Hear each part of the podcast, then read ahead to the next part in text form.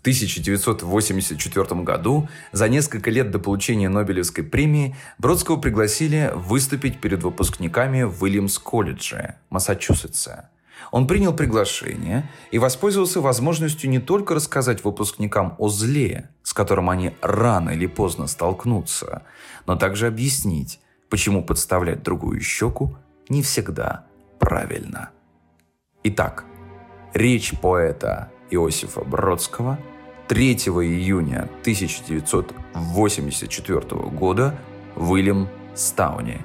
Речь, которая никогда не звучала на русском языке.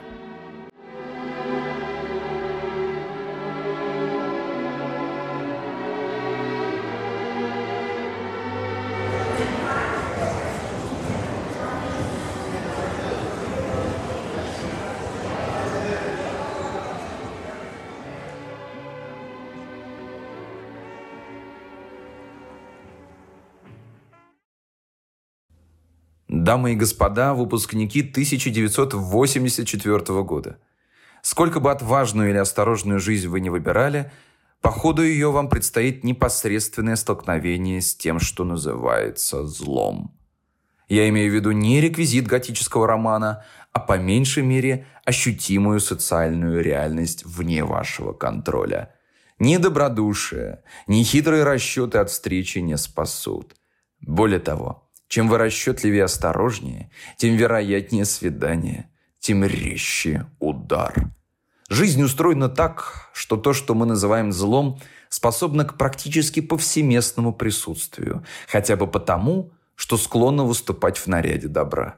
Вы никогда не увидите, как оно ступает к вам на порог с возгласом «Привет, я зло», что, конечно, указывает на вторичность его природы – но удовольствие, извлекаемое из этого наблюдения, притупляется от его чистоты. Так что разумно было бы подвергнуть свои представления о добре самой тщательной проверке. Пройтись, так сказать, по всему гардеробу, отмечая, что из одежды в пору незнакомцу. Это занятие, разумеется, может стать постоянным, и хорошо, если так.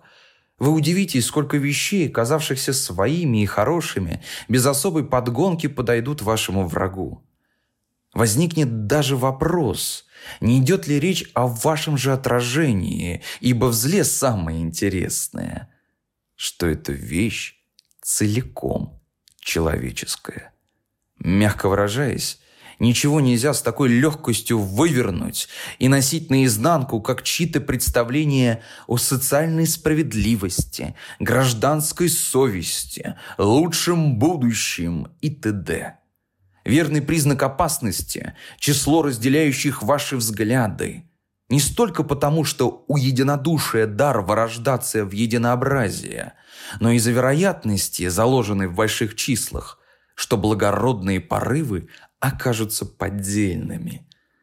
Чем еще раз доказывается, что надежнейшая защита от зла – это предельный индивидуализм, самостоятельность мышления, оригинальность, даже если угодно, эксцентричность. То есть чего нельзя подменить, подделать, скопировать, с чем не справится даже закаленный шарлатан. Иными словами, то, чего, как собственную кожу, нельзя разделить, даже с меньшинством. Зло охочет до прочности. Оно всегда гонится за большими числами, крепким фундаментом, вымуштрованными армиями, сбалансированными отчетами. Его склонность к таким вещам выдает, видимо, врожденную неуверенность, но понимание этого, опять-таки, слабое утешение, когда зло торжествует. Что и происходит в столь многих частях света и внутри нас. Учитывая его размеры и энергию, Учитывая, главное, усталость его противников, теперь его можно считать уже не этической категорией, а физическим феноменом, который не изучает в пробирке, а наносит на географические карты. Поэтому причина, по которой я все это вам говорю, не в том, что вы молоды, бодры, и жизнь перед вами как чистая страница. Нет, страница черна от грязи, и с трудом верится как в вашу способность, так и в желание ее очистить. Я говорю с простой целью предложить вам прием сопротивления, способный когда-нибудь пригодиться, способный помочь вам уйти со свидания со злом, меньше запачкавшись, пусть и не более победоносно, чем ваши предшественники. Разумеется, я говорю о знаменитом совете обратить другую щеку.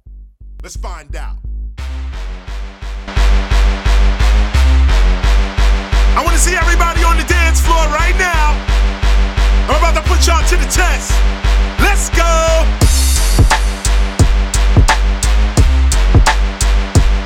Do you know the dances? Do you know the hip hop dances?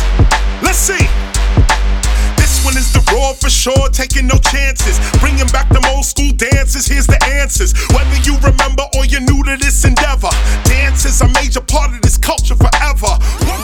Предполагаю, что вы так или иначе слышали о том, как этот стих из Нагорной проповеди толковали Лев Толстой, Махатма Ганди, Мартин Лютер Кинг, младший и многие другие.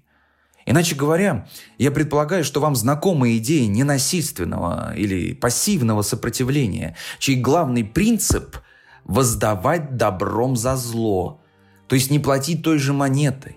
Из того, что мир сегодня такой, какой есть, следует самое меньшее, что этой идее до всеобщего признания далеко. Причины ее непопулярности двояки. Первое – для пуска принципа в ход требуется некоторый запас демократии. То есть именно то, чего лишены 86% планеты. Второе. Здравый смысл, говорящий жертве, что обращая другую щеку и не платя той же монетой, она добивается в лучшем случае моральной победы. То есть чего-то абсолютно неосязаемого. Естественная неохота подставлять еще одну часть тела под удар оправдана опасением, что такое поведение только подстрекает и усугубляет зло, что вашу моральную победу противник может принять за свою безнаказанность. Есть другие, более серьезные причины для опасений – если первый же удар не выбил из головы жертвы остатки соображения, она может осознать, что подставлять другую щеку значит манипулировать совестью обидчика, не говоря уже о его карме. Сама моральная победа может в конце концов выйти не такой уж моральной. Не только потому, что у страдания часто есть оттенок нарциссизма, но и потому, что оно делает жертву выше – то есть лучше ее врага. Но как бы ни был ваш враг дурен, важно то, что он человек. А даже не умея любить другого, как самого себя, мы все-таки знаем, что зло пускает корни, когда кому-то приходит мысль, что он лучше другого. И вот почему в первую очередь вас ударили по правой щеке. Так что лучшее, чего можно добиться, подставив другую щеку врагу, это удовольствие предостеречь последнего насчет тщетности его поступка. «Смотри», — говорит другая щека, — «ты бьешь всего лишь плоть. Это не я. Ты не в силах растоптать мою душу». С такой позицией одна беда. Враг может просто принять ваш вызов.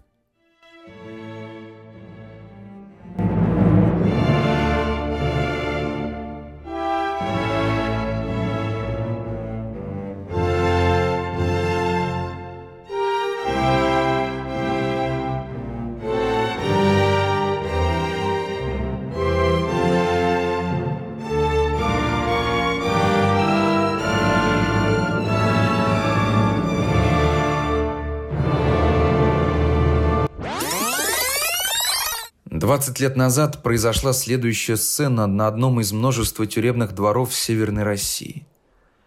В 7 утра дверь камеры распахнулась, и на пороге встал надзиратель, обратившийся к ее обитателям. «Граждане, коллектив тюремной охраны вызывает заключенных на социалистическое соревнование по колке дров, скопившихся во дворе.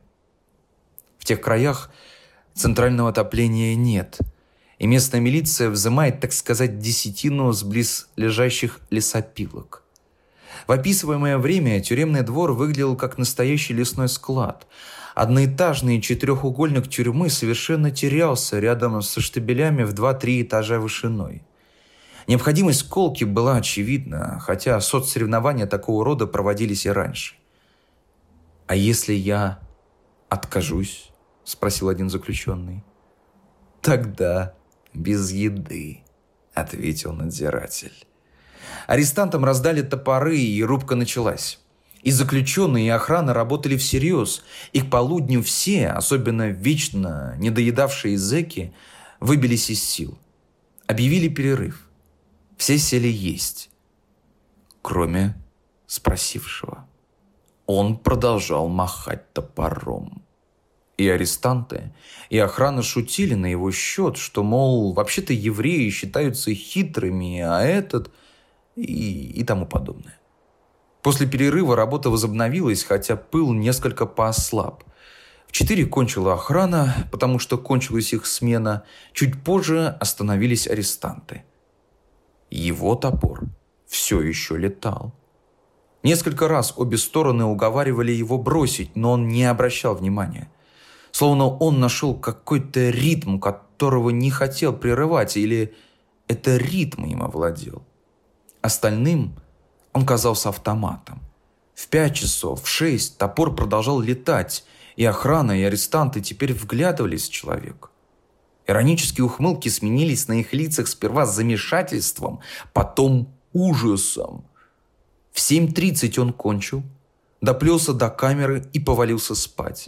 В остаток его пребывания в той тюрьме к социалистическому соревнованию между охраной и заключенными больше не призывали, хотя дрова скапливались по-прежнему.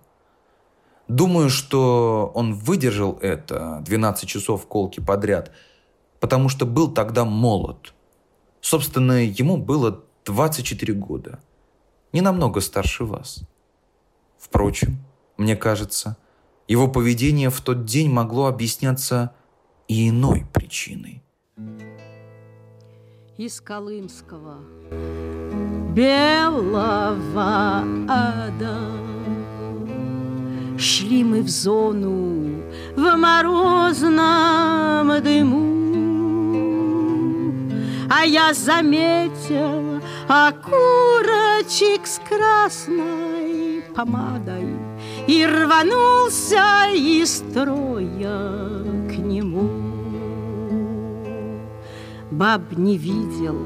Я года четыре. Только мне наконец повезло. Эх, окурочек, может быть, ту сто четыре Диким ветром тебя занесло. Вполне допустимо, что тот молодой человек, именно потому что был молод, помнил текст Нагорной проповеди лучше, чем Толстой и Ганзи. Поскольку сын человеческий имел обыкновение говорить триадами. И вот молодой человек мог вспомнить, что относящийся к делу стих не кончался на «Но кто ударит тебя в правую щеку твою, обрати к нему и другую» но продолжается без точки или паузы. И кто захочет судиться с тобой и взять у тебя рубашку, отдай ему и верхнюю одежду.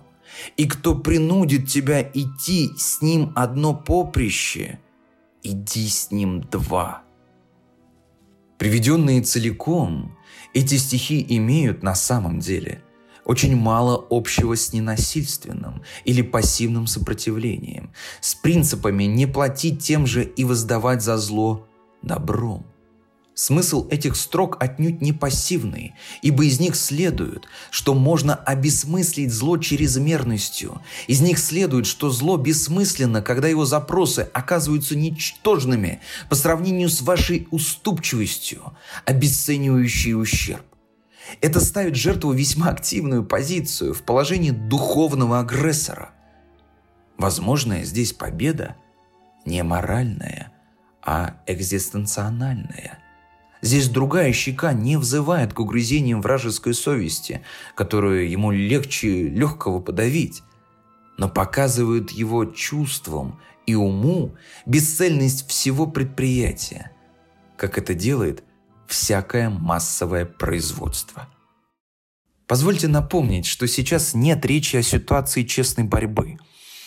Мы говорим о ситуации, где человек с самого начала занимает безнадежно проигрышную позицию, где нет шанса дать сдачи, где у противника подавляющий перевес.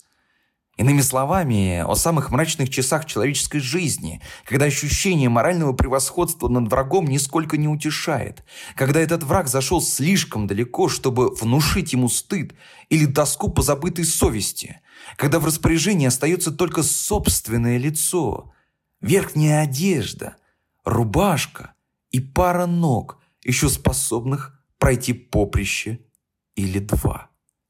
В такой ситуации пространство для тактического маневра очень невелико.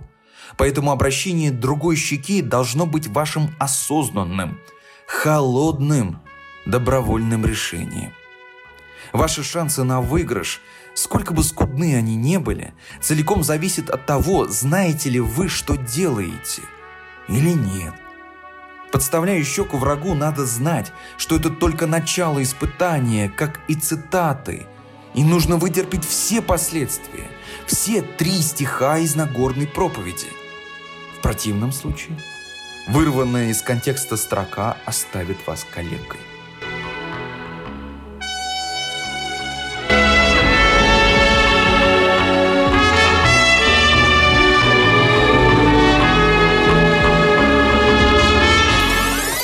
Не видно, не слышно за пылью Но может быть уверен, что мы дышим в затылок Пропуская свет, выступим из-за дыма. Забытое имя на выступе вновь. Любовь это дум, типы, семья. Голос Донбасса, сила в дела Какой день чилал, ежедневно кусает пчела. Тут сегодня как будто вчера Строить этику на неверной цитате значит готовить себе гибели или судьбу духовного буржуа, наслаждающегося максимальным комфортом, комфортом своих убеждений. В обоих случаях, из которых второй с его членством в коммунистических движениях и некоммерческих организациях переварить труднее, дело кончается уступкой территории злу, отстрочкой понимания его слабостей, Ибо зло, напомню, вещь чисто человеческая. Этика, построенная на неточной цитате, ничего не изменила в послегандиевской Индии, за исключением цвета администрации. Но голодному безразлично, кто виновник голода, допуская даже, что он предпочел бы винить в своем жалком положении белого человека, хотя бы потому, что когда командует иностранец, социальное зло кажется пришедшим со стороны, вызывает, наверное, меньшую обиду, чем страдание от руки своего. То же самое в послетолстовской России – Этика, построенная на перевранном стихе, во многом подорвала волю нации в противостоянии полицейскому государству. Дальнейшее слишком известно. Шесть десятилетий обращения другой щеки превратили лицо нации в сплошной синяк. Так что теперь государство, которому наскучило насилие, в это лицо просто плюет, как и в лицо мира. Иными словами – если вам хочется секуляризации христианства, если хочется перевести учение Христа на политический язык, то требуется кое-что получше современных политических заклинаний. Требуется первоисточник, по крайней мере в уме, если в вашем сердце места ему не нашлось. Поскольку он был скорее божественный дух, чем добрый человек – то смертельно опасно твердить о его добродетели, забывая его метафизику. Должен признаться, мне несколько неловко говорить об этих вещах. Подставлять другую щеку или нет – дело, в конце концов, глубоко личное. Эта встреча всегда происходит один на один. Кожа всегда ваша, рубашка ваша и верхняя одежда – Шагать придется вашим ногам. Советы, тем более уговоры относительно того, как распорядиться этим имуществом, если не вполне ошибочные, то неприличные. Я имею в виду одно. Убрать вас из головы клише, которое столь многим навредило и так плохо окупилось. Еще я хотел бы привить вам мысль, что пока у вас есть кожа, рубашка, верхняя одежда, конечности – при любом соотношении сил вы еще не разбиты. Есть, правда, при публичном обсуждении этой темы причина для неловкости и более основательная. И она не только в вашем понятном желании видеть в своей молодой личности потенциальную жертву, нет. Дело скорее просто в трезвости, которая заставляет предполагать среди вас и потенциальных злодеев, и разглашать секреты обороны перед потенциальным противником – есть стратегическая ошибка. Есть, что и снимает обвинение в измене или того хуже, в переносе тактического статус-кво в будущее. Это надежда. Надежда, что жертва всегда окажется находчивее, неожиданнее и предприимчивее подлеца. Отсюда, отсюда шанс на ее торжество.